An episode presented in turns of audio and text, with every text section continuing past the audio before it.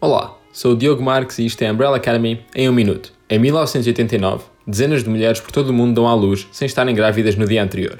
Quase todas estas crianças revelam poderes extraordinários como super força ou a habilidade de falar com os mortos. O milionário Reginald Hargreaves adota sete destas crianças e forma a Umbrella Academy, uma equipa de super-heróis. No presente, a academia acabou.